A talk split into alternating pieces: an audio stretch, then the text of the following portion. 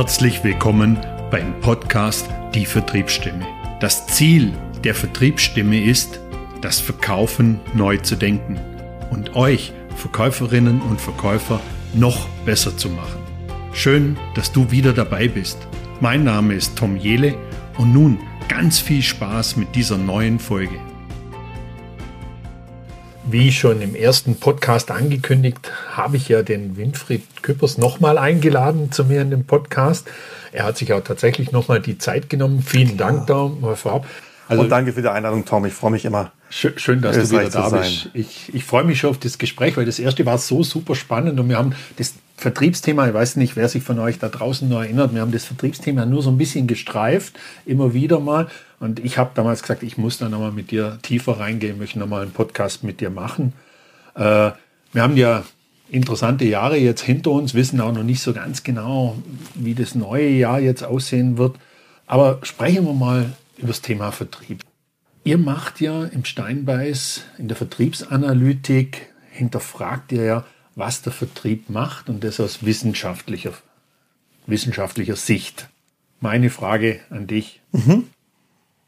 Ist der vertriebliche Erfolg reproduzierbar? Ähm, ja, also das ist ja der Job vom Vertrieb eigentlich, vertrieblichen Erfolg zu reproduzieren. Ähm, gute schaffen das, weil dann ist er auch planbar. Mhm. Wenn er auf Zufallstreffer basiert, dann ist er eben nicht planbar und dann hast du schnell ein Problem. Ähm, und da gibt es ähm, alle Beispiele in jede Richtung. Also ein praktisches Beispiel, ein, ein Konzern macht mehrere Milliarden Jahresumsatz, ähm, hat eine neue Sparte eröffnet, wo sie raus von ihrem Kerngeschäft Automotive gehen wollte. Ich sage jetzt nicht welche Firma. Und haben da so vor sich hingearbeitet. Und auf einmal sind sie auf einer Messe und dann kommt ein großer Konzern auf sie zu und sagt, Mensch, das, was ihr da unten habt da in dieser Ausstellung, genau das bräuchten wir. Könnt ihr es auch so und so machen? Dann haben die ein Riesenbusiness gemacht, sogar eine eigene Firma drüber gemacht, also Riesengeschäft, ja. Ähm, aber halt nicht reproduzierbar.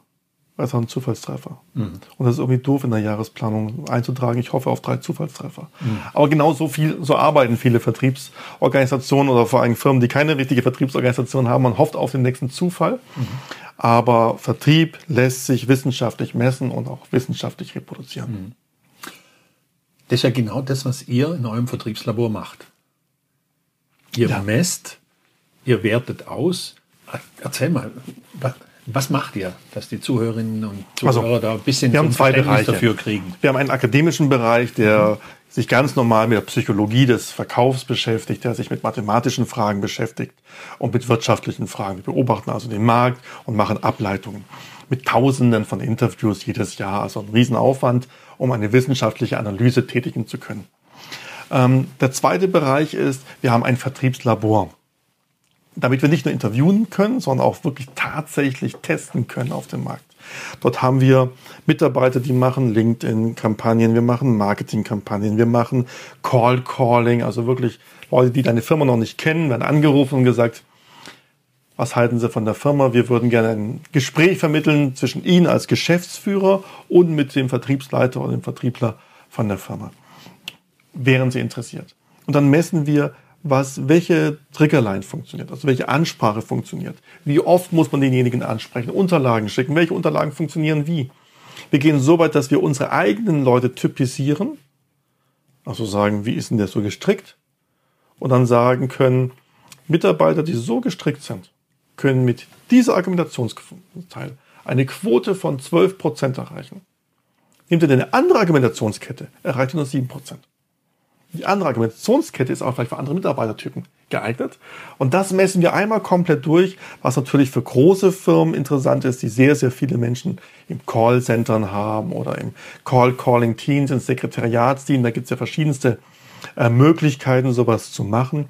Und wir können dann sagen, typisiert einmal durch, hier ist die passende Triggerline, die Kommunikationsrichtlinien für die jeweilige Person. Und dann haben die einen messbaren und im Vorfeld vorhersagbare Erfolgsquote. Mhm. Und das ziehen wir halt durch bis zum Abschluss. Und wir haben Leute, die gehen raus in virtuellen Calls und messen dann, wie die Verkäufer vor Ort durchgehen. All diese Sachen messen wir. Mhm. Ähm, Und dann haben wir am Ende Ergebnisse und können natürlich per Zufall, tatsächlich per Zufall auch sagen, wie hat denn die Pandemie, die ganzen Krisen, die wir erlebt haben und an denen wir ja auch noch stecken, ähm, wie haben die denn sich ausgewirkt? Was hat sich verändert im Vertrieb? Und das ist auch noch ein Nebenprodukt. Mhm. Ich fand das jetzt gerade ganz spannend mit diesem Thema Cold Calling, Erfahrungswerte. Da steckt ja für Unternehmen eigentlich unheimlich viel drin. Wenn ein Unternehmen heute sagt, okay, ich nehme eure Dienstleistung da in Anspruch, das heißt, sie kriegen zum einen kriegen sie Gesprächstermine auf Entscheiderebene ja. Auf dem Silbertablett, möchte mhm. ich jetzt fast sagen. Aber sie kriegen auch diese Best Practice slash Trigger Lines dazu, damit sie selber dann auch in die Umsetzung kommen können und es besser machen können, wenn sie wissen, was triggert ihren Kunden an.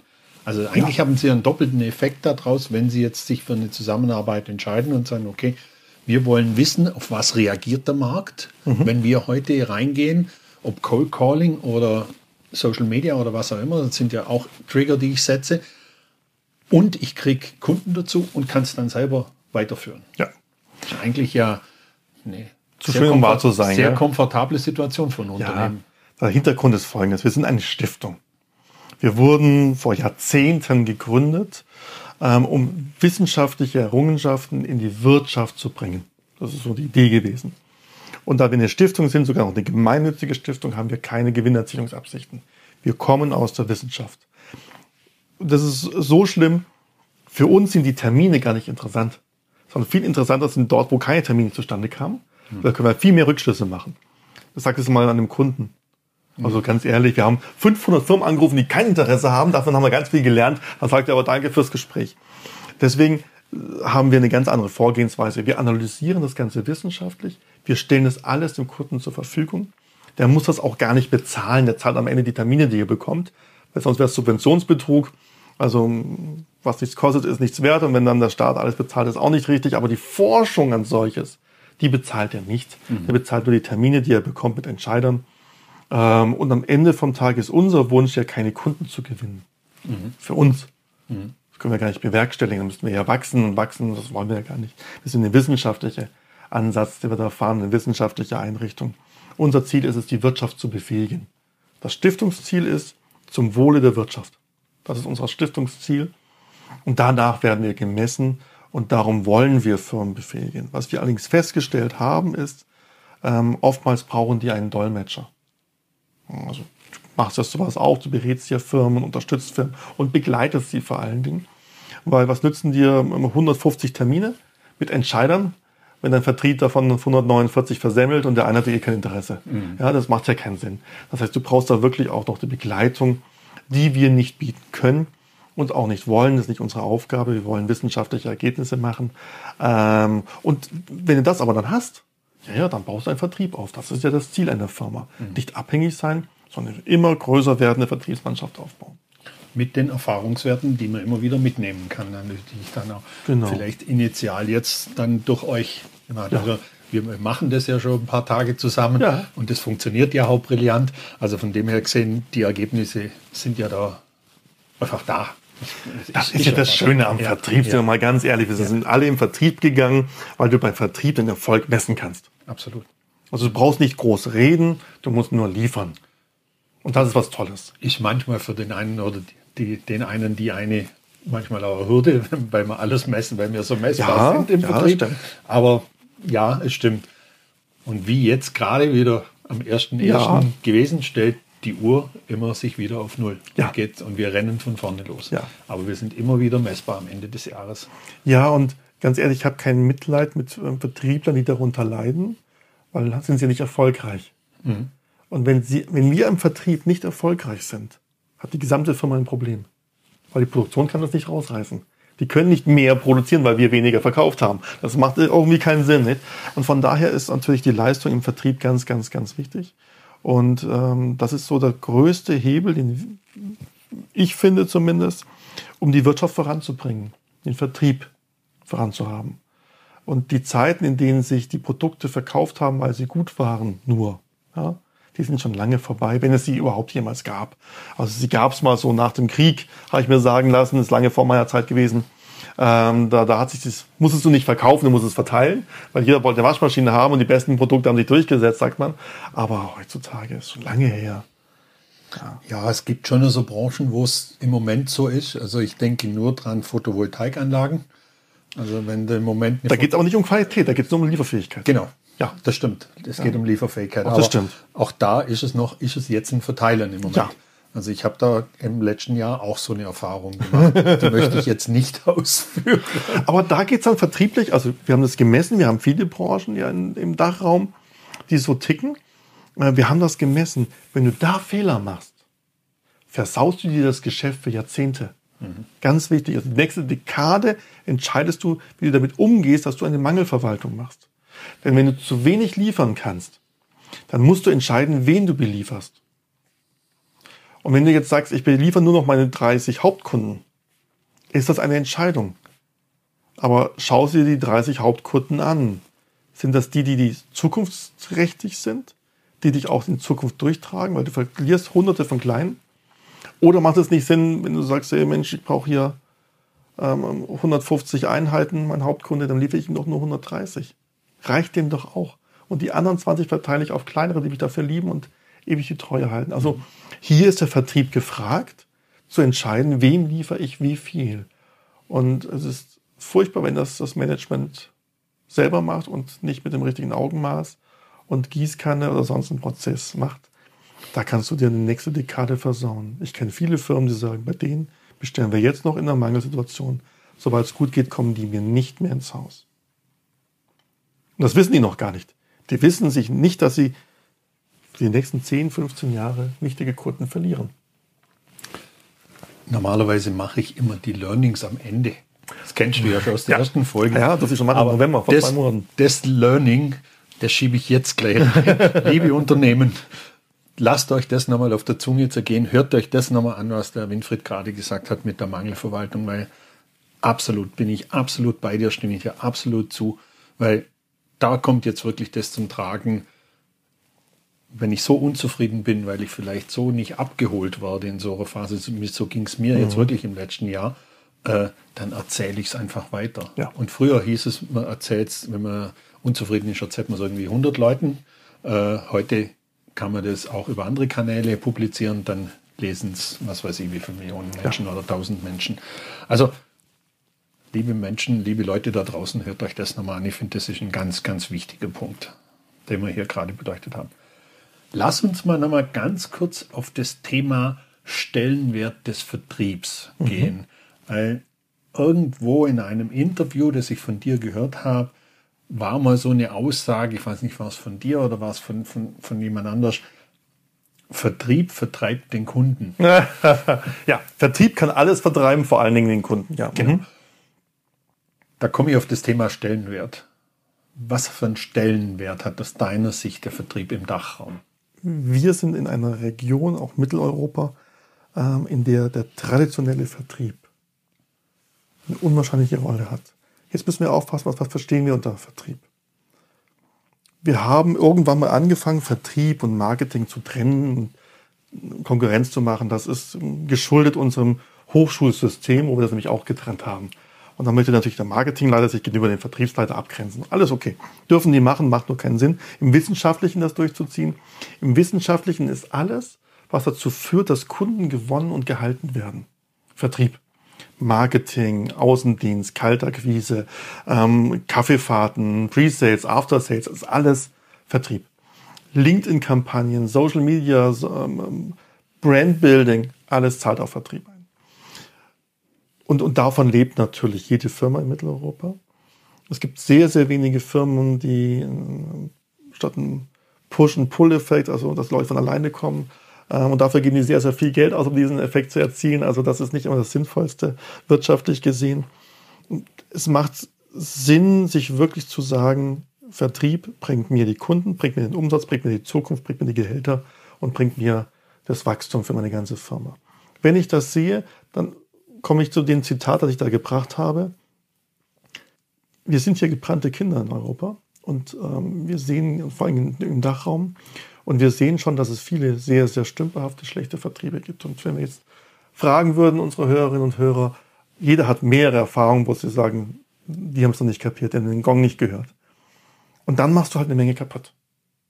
Und du hast recht, ich sehe es ja auch bei meinem Post auf LinkedIn. Ja, wenn ich da einen LinkedIn-Post habe, wie viel Views ich habe, da bist du halt ganz schnell im sechsstelligen Bereich. Mhm. Und jetzt bin ich natürlich jemand, der immer im Positiven formuliert und immer froh, ja, ich möchte ja keine schlechte Botschaft verkünden. Aber wenn du da mal jemanden hast, der was Schlechtes verkündet, ist es sehr viel. Aber wenn du was Positives verkündest, sehen es halt auch sehr viel. Ja, und wenn 50.000 nur beim, an den ersten drei Tagen das gesehen haben und am Ende dann der Post über ein, zwei Wochen 150, 200.000 Leute sehen ähm, konnten, dann ist das eine Riesenreichweite. Und wenn dann dein Vertrieb nicht im Griff hast, ja, dann hast du aber echt den Weckruf nicht gehört. Mhm. Und deswegen spielt nicht nur der Vertrieb eine große Rolle, sondern die Qualität deines Vertriebs spielt eine immer größere Rolle. Absolut, absolut. Dann kommt noch was dazu, das Thema Kosten. Wir haben heute so viele Möglichkeiten im Vertrieb, ähm, dass wir uns konzentrieren müssen, was ist denn mein Konzept? Mhm. Wenn ich kein klares Konzept habe, verbrenne ich zu viel Geld. Mhm. Das kann ich nie wieder reinholen. Mhm. Absolut. Das ist ja wieder das Thema Planung, konzeptionelles Denken, strategisches Denken. Ja. Das kommt ja da. Also, noch im letzten Jahr sprachen wir von SEO. Mhm. Dieses Jahr nicht mehr. Weil Google hat seinen Algorithmus geändert. Mhm zum Jahreswechsel oder Ende letzten Jahres. Mhm. Ähm, das, was du letztes Jahr gemacht hast, um ganz oben zu sein, führt heute dazu, dass du ganz unten landest. Mhm. Ich kenne Firmen, die waren früher bei den Top 1, 2, 3 und sind heute in den ersten 50 bis 80 Seiten nicht zu finden. Mhm. Hölle, ja. Mhm. Weil sie da nicht mit aufgepasst haben und Fehler gemacht haben. Mhm. Also Bereich Marketing, Vertrieb ist elementar. Wenn wir jetzt wieder auf den 1 zu 1 Vertrieb gehen, man-to-Man-Vertrieb gehen, dann sowieso. Wir haben heute gelernt, äh, mit Zoom, mit Teams, mit was es alles gibt. Blue Jeans habe ich erfahren. Es gibt ein Videoprogramm Blue Jeans, das Genossenschaften gerne verwenden. Ähm, also ganz viele Programme, die wir bedienen müssen. Und da trennt sich halt auch die Spreu vom Weizen. Ob man nur mein Gesicht sieht mit irgendeinem virtuellen, abgefedeten Hintergrund oder ob das Ganze inszeniert ist. Mhm. Das ist spannend, spannendes Thema, weil in einem Vortrag, den ich von dir im letzten Jahr hören durfte, hast du das Thema auch mal aufgegriffen und da ist bei mir so ein, ein Thema hängen geblieben. Du bist so groß wie eine Briefmarke. ja. das hast du sehr, du hast gesagt, äh, im schlimmsten Fall bist du so groß wie eine Briefmarke. Glaubst du auch, dass da viele noch nicht die Skills haben, um wirklich so zu wirken? Ich meine, man kann wahrscheinlich nicht so wirken, wie wenn man face to face miteinander irgendwo am Tisch sitzt, aber ich muss ja versuchen, ähnlich rüberzukommen, mit einer Emotionalität irgendwie reinzupacken, äh, plus Verkaufsskills und, und, und. Sind viele Vertriebsleute heute noch nicht hybridfähig oder noch nicht ganz hybridfähig? Wir sprechen ja vom hybriden Vertrieb. Ähm, ja, sie weigern sich halt, es zu werden. Also ich, ich wundere mich immer noch, dass ich Firmen habe, jetzt auch in diesem Winter, wo mir Firmenvorstände sagen, und zwar auch von großen, naja, wir müssen jetzt mal die ganzen pandemischen Themen mal vom Tisch bekommen, damit wir wieder zum alten Normal zurückgehen. Das wird nie wieder passieren. Das Thema ist durch. Mhm. Da gibt es keinerlei Hoffnung, auch keinerlei Interesse. Niemand will das. Nicht einmal der vernünftige Vertrieb. Denn dieses ganze ähm, Videocall hat für den Vertrieb eine Riesenchance. Zwei ganz einfache Vorteile für den Verkäufer. Vorteil eins: Du kommst an den Entscheider wieder ran. Denn ein Treffen beim Entscheider kostet den Entscheider anderthalb bis zwei Stunden. Immer. Es ist unhöflich, jemanden nach einer halben Stunde rauszuschmeißen. Wenn ich zu dir anreise, das ist keine große Strecke hierher, ja, aber trotzdem gute Stunde fahre ich, ähm, ja, dann kannst du mich nicht nach einer halben Stunde wieder rausschmeißen, egal wie langweilig ich bin. Mhm. Das fällt weg. Das heißt, die Bereitschaft der Entscheider, einen 30-Minuten-Call zu machen, ist viel, viel höher. Punkt eins. Punkt zwei, die Bereitschaft, äh, die Zeit, das zu machen, ist viel größer. Was er früher zwei Stunden reservieren musste, kann er heute vier Termine machen. Also super toll, man kommt viel leichter ran, wenn man weiß, wie es geht. Punkt zwei, ich kann natürlich auch viel mehr Termine machen. Also ein Außendienstler macht, wenn er gut ist, 45 Minuten Slots. 30 Minuten den Call, 15 Minuten vor Nachbereitung, falls es länger dauert. Mhm. Ja, also ich kenne Verkäufer, die machen das im Halbstundentag, da muss aber wirklich gut sein. Die meisten sind es nicht, die kommen immer zu spät. Da hast du natürlich alles versaut, ja. Aber du kannst alle 45 Minuten einen neuen Kunden ansprechen. Mach das mal, wenn du unterwegs bist. Mhm. In Österreich, in Deutschland, in, in der Schweiz, egal wo. Das schaffst du nicht, so viele Termine an einem Tag. Ähm, und das ist natürlich genial, das ist schon toll. Von daher ist es eine Riesenchance. Das neue Normal ist das absolut Größte, aber du musst das halt können. Und dazu gehört halt auch, damit fertig zu werden, dass du in einer Konferenz so groß bist wie eine Briefmarke. Und sonst, wenn du Glück hast, so groß wie eine Postkarte. Ja, genau. Das zweite war die Postkarte. Ja, das hatte ich genau. nicht mehr. Aber ganz ehrlich, das ist total einfach. Es ist wirklich total einfach. Ich kenne Leute, die können begeistern über das Ganze. Ich kenne natürlich auch Leute, die machen dann die PowerPoint an und langweilen die Leute zu Tode und merkst du nicht mal, dass die den Bildschirm abgeschalten haben und Kaffee trinken gehen. Ähm, das merken die gar nicht. Ich habe sogar einen Manager erlebt, der hat eine Endlosschleife gemacht für solche Besprechungen, wo er nur da sitzt und nickt. nickt.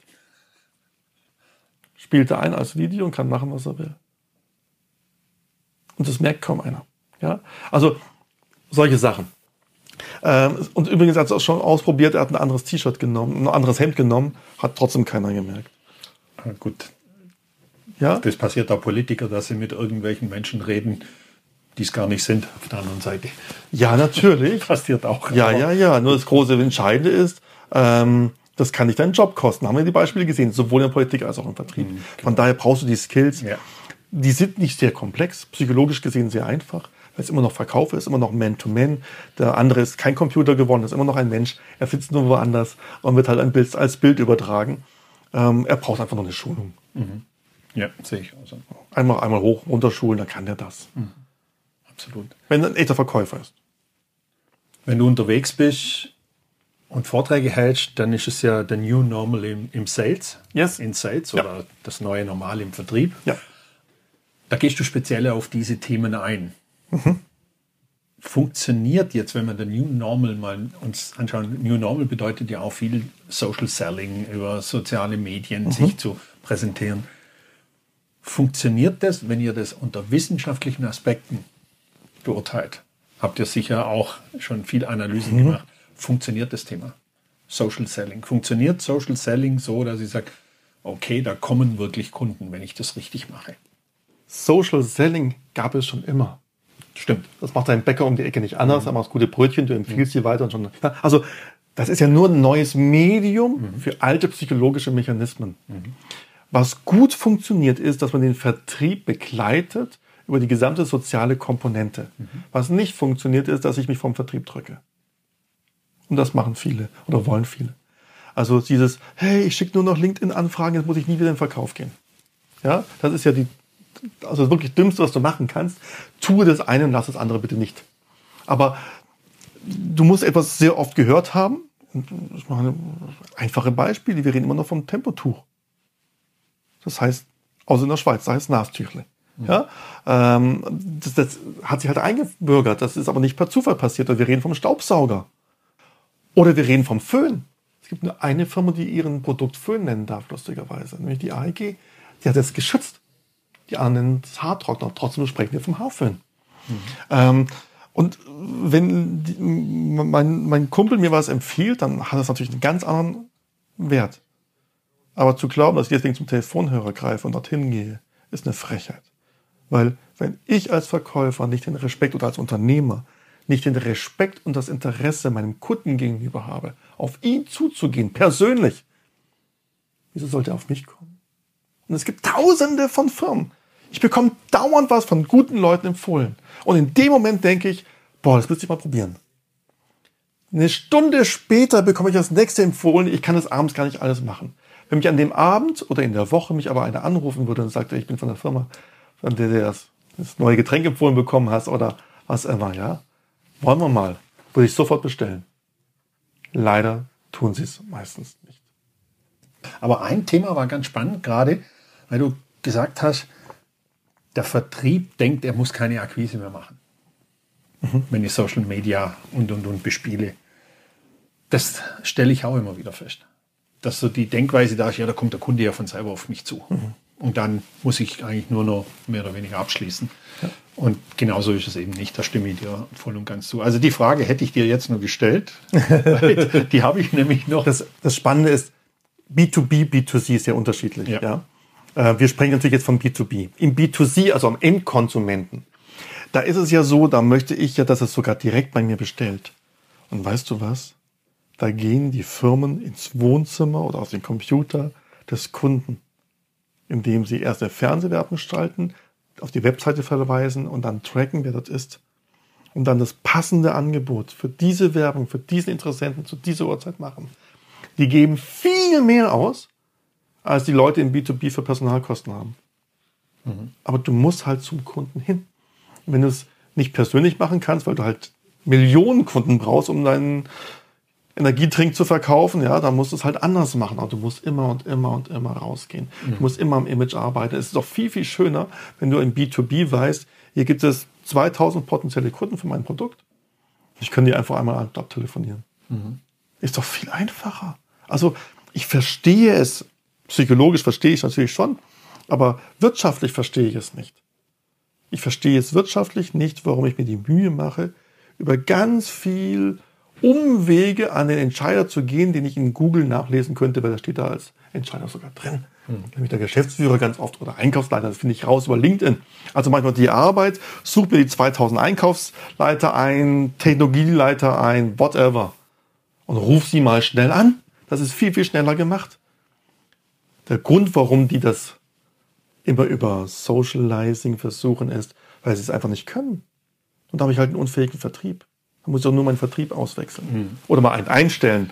Einmal würde es ja schon helfen, wenn die Firmen manchmal einen echten Vertrieb hätten und es nicht immer alles für selber versuchen. Ich sage ganz oft, Leute, ich bin vielleicht ein guter Vertriebler, aber ich bin ein schlechter Ingenieur. Würdest du mir jetzt anvertrauen, dass ich einen Herzschrittmacher konzipiere? Nein. Warum soll ich dir meinen Vertrieb anvertrauen, nur weil du Ingenieur bist und weißt, wie ein Herzschrittmacher funktioniert? Gleiches Prinzip.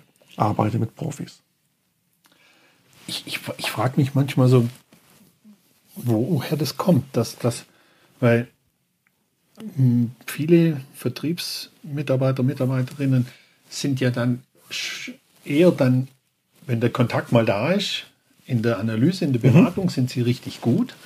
Aber so dies, diese Angst oder diese Ablehnung, möchte ich schon fast sagen, um den ersten Schritt zu machen, das frage ich mich immer, weil ich persönlich denke immer so, mit jedem, den ich anrufe oder mit jedem, dem ich spreche, das ist wieder jemand, den ich kennenlerne. Ich lerne so viele Menschen kennen in meinem Leben und habe ich schon immer, weil mhm. ich habe viele, viele, viele Jahre Kaltakquise auch gemacht. Damals war es ja noch richtig modern, wo ich so angefangen habe. Äh, aber ich denke mir immer so, was ich für tolle Menschen kennenlernen durfte, mit denen ich gesprochen habe. Ich, ich, ich habe so eine Geschichte immer im Kopf. Ich habe vor vielen Jahren habe ich mal ein Produkt verkauft, auch in der Automobilindustrie und äh, habe da von Amerikanern einen Markt aufgebaut in Deutschland, mhm. Automotive-Markt aufgebaut und hab, bin ganz mhm. über ein halbes Jahr bin ich einem Menschen in einem großen deutschen Automobilkonzern hinterhergerannt, äh, habe den ein halbes Jahr permanent versucht anzurufen. Ich hatte die Durchwahl von den Menschen, mhm. also, was ja sehr selten ist. Ja. Ich weiß gar nicht, wie, wie die habe ich glaube von Kollegen gekriegt oder irgendwie. Und tatsächlich, ich habe den versucht morgens, mittags, abends nach 19 Uhr, wenn die Menschen vielleicht nur im Büro sitzen, ich habe den nie bekommen. Dann habe ich ihm eine E-Mail geschrieben, dann habe ich ihm mal einen persönlichen Brief geschrieben und irgendwann abends auch, es war so mein, meine Denke, okay, jetzt ist irgendwann Last Call, jetzt ist irgendwann vorbei, es hat einfach keinen Sinn, auch höfliche Hartnäckigkeit endet irgendwann. Und irgendwann um sieben oder halb sieben abends habe ich ihn am Telefon gehabt. Oh. Und dann sagt er zu mir, Herr Jele, schön, dass Sie anrufen. Also ich bin fast vom Hocker gefallen. Ja. Also ich bin selten sprachlos, aber ja. da war ich, glaube ich, ein paar Sekunden sprachlos. Und das war so, so toll. Der hatte wirklich mich auf dem Radar, durch das, dass ich halt immer wieder gesagt, ja, ich, ich weiß, Sie versuchen mich schon länger zu erreichen. Und da habe ich mir so gedacht, okay, das war es jetzt wert das Ende von dem Ganzen war, wir sind zwei Wochen später bei denen am Tisch gesessen, waren 14 Personen da, wir mhm. waren zu zweit da und durften uns dort vorstellen. Schön. Also, das war meine ich du? mit. Du hast gefragt, woran das Problem liegt. Das ist ganz einfach. Wir haben das wissenschaftlich analysiert und das ist ganz einfach nachvollziehbar, das ist reine Psychologie. Aus welchen Prozessen besteht ein Vertriebsprozess? Ähm, wenn wir jetzt wirklich den, den 1 zu 1 Vertrieb nehmen oder auch ob wir ähm, Socializing nehmen oder ähm, digitale Medien, völlig wurscht. Erste Phase ist überhaupt erstmal öffnen. Ich bin da, hallo, Call Calling, Werbung, über Fernsehen, was whatever. Bei Menschen ist es meistens Call Calling. Die zweite Phase ist dann vorstellen, was wir machen, das sogenannte Warm Call. Video meistens bei uns, ja, beim B2B-Business, wo man zeigt, 30 Minuten. Übrigens, die 30 Minuten sind nie 30 Minuten, sind meistens noch 15. Mhm. Wo wir dran denken, muss man sauber orchestrieren, wundertoll. Das nächste ist dann, dass man sich vielleicht trifft, eine Vorführung macht, ein Muster abgibt, Dienstleistung nochmal genauer erklärt. Das heißt, da ist dann die Fachexpertise gefragt. Dann kommt die nächste Phase, da geht es in die fachliche Tiefe. Da kommen die Rückfragen, da sind Ingenieure zum Teil miteinander im Gespräch oder der die Dienstleistung abnimmt, bei Reinigungsleistungen dann der ähm, Facility Manager, was immer das ist. Da muss ich echt die Fachkompetenz haben. Und dann geht es nochmal in die Abschlusstechnik. Preisverhandlungen, solche Sachen. Ich brauche über den gesamten Strang brauche natürlich Vertriebskompetenz. Auch vor allem am Anfang und am Ende ganz viel. Eigentlich ausschließlich. Weil in der Preisverhandlung, da musst du dich nicht mehr mit Bits und Bytes auskennen, sondern musst du, das muss schon geklärt sein, da musst du die Preise hochhalten können. Und am Anfang, da musst du einfach nur die Tür öffnen können. So viel Zeit hast du eh nicht. Da redest du auf ganz hohem Niveau, Nutzenargumentation, das ganze Thema. Und keiner ist überall gut. Das geht gar nicht. Und ein echter Vertriebler der hat seine Schwäche in dieser wirklichen Tiefe, weil da kommt er nicht schnell genug rein. Der holt sich alles übers Wochenende oder über zwei Wochen Schulung, spielt er sich alles drauf. Darum sind echte Vertriebler, die das gelernt haben, studiert haben, in der Praxis sind so überall einsetzbar. Aber es gibt eine kleine Stelle, da braucht halt ein Ingenieur, der mitkommt. Oder einen Spezialisten, der mitkommt. Außer so ein flaches Produkt, dass du es nicht brauchst. Verdienst auch meistens auch kein Geld damit. Dann braucht man hinten wieder. Der Ingenieur, den wir oft im Vertrieb haben, also der technische Vertrieb, der ist meistens sehr gut in der Tiefe, hat dann das davor und danach, Preisverhandlung und bis hin zum Warm Calling gelernt. Meistens Warm Calling echte Schwächen, weil es einfach was Neues ist. Ähm, aber das Cold Calling passt nicht zu seiner psychischen Struktur. Weil ein Mensch, der gerne in die Tiefe reingeht, verkraftet Cold Calling nicht. Bei Call Calling brauchst du eine ganz besondere Fähigkeit. Die kannst du, musst du abrufen können. Oberflächlichkeit. Weil wenn du 50 Telefonate führst und einen einzigen Termin hast, vielleicht zwei, dann bist du gut in der Quote. Aber deine Psyche hat 48 Absagen erlebt. Wenn du gut warst. Das ist für manche Menschen, ich behaupte sogar für die meisten Menschen, psychisch nicht so nett. Und wir haben es ja bei uns, wir haben ja alle möglichen, ähm, wir haben vom einfachen Callcenter für Umfragen bis hin zum Sekretariatsdienst, der als Sekretärin auftritt und diese Abfragen macht, übrigens die erfolgreichste Quote, ähm, reinholt, haben wir ja alles bei uns. Und das sind Menschen, die das abschütteln. Wenn du die abends hörst, erzählen sie Geschichten wie deine. Die erzählen nichts von den 280 anderen Anrufen, die sie gemacht haben, wo sie keinen Erfolg hatten. Hm. Und das ist die Kunst, die du können musst. Können viele nicht, tut weh nehmen manche auch persönlich, vor allem Solo-Selbstständige, ja, die sich auch selber verkaufen müssen, nehmen das sehr schnell persönlich. Ähm, einfacher Trick, kauf dir diese Sachen, die du nicht kannst, einfach zu. Entweder indem du Personal einstellst oder indem du von draußen das machst. Mhm. Aber immer auf einem sehr hohen Niveau, weil wenn du da was Schlechtes reinkaufst, verkauft, vertreibt dein Vertrieb die Kunden. Also das Niveau ist immer das Entscheidende. Und das ist der Grund, warum das so ist. Übrigens, das ganze Sprachen, ganz nettes äh, Geschichte am Rande, dieses zu orchestrieren, diese 30-Minuten-Call, ist das Elementare. Wenn du das nicht machst, passiert Folgendes. Er kommt schon drei Minuten zu spät, dein Kunde. Naja, ist ja wurscht. Fehlen dir drei Minuten, sind zehn Prozent weniger Zeit. Dann gibt's die Vorstellungsrunde. Wenn du Glück hast, ähm, ist es ein absoluter Egomane. Der erzählt dir erstmal acht Minuten, warum er toll ist und sagt dann zu dir, so habe ich aber genug geredet, jetzt mal Sie, Herr Jele, erzählen Sie mir mal, warum finden Sie mich toll? Ja? Dann ist die Hälfte der Zeit schon um und hast noch keinen Inhalt gebracht. Dann fängst du an mit deiner Präsentation und um nach 28 Minuten sagt er, oh, ich habe einen harten Anschlag. War ein tolles Gespräch, Herr Jele. Ich finde Sie auch ganz nett. Fast so nett, wie Sie mich finden. Ähm, jetzt weiß ich ja, was Sie anbieten. Ich melde mich. Genau. Er wird sich nie melden genau. und du hast keinen Haken. Mhm. Warum? Nicht sauber orchestriert. Und deswegen nehmt euch die Zeit, das sauber zu orchestrieren, holt euch einen Profi rein, macht was immer sinnvoll ist, aber diese 15 Minuten Inhalt müssen sitzen. Und übrigens, wir wissen alle, die Redezeit, Redeverteilung ist 30, 70. Von 15 Minuten rede ich 30 Prozent. Der Kunde 70. Keine 5 Minuten. Wie will ich das machen? Aber ich muss es machen, wenn es was Gutes ist. 50-50 wäre schon, wow, ja. Wie macht man das? Dafür braucht man Profis. Und das muss sauber orchestriert sein. Und dann fliegt das. Und dann willst du gar nichts mehr anderes machen. Ich kenne Leute, die wollen gar nichts mehr anderes machen als Warm Call per Video, weil sie sagen, spar mir die anderthalb Stunden Fahrt. Hm. Das, aber das war so im, im letzten Jahr, wo man nach der Corona-Pandemie oder beziehungsweise wo halt äh, alles ein bisschen sich geöffnet hat, mhm. habe ich das ganz oft gehört, ja, jetzt können wir endlich wieder rausfahren. Endlich können wir wieder ja. zum Kunden. Und ich habe mir dann auch überlegt, hm, will ich selber das überhaupt? Weil ich finde das, ich bin da völlig bei dir. Ich, ich mache lieber zehn Termine, ja.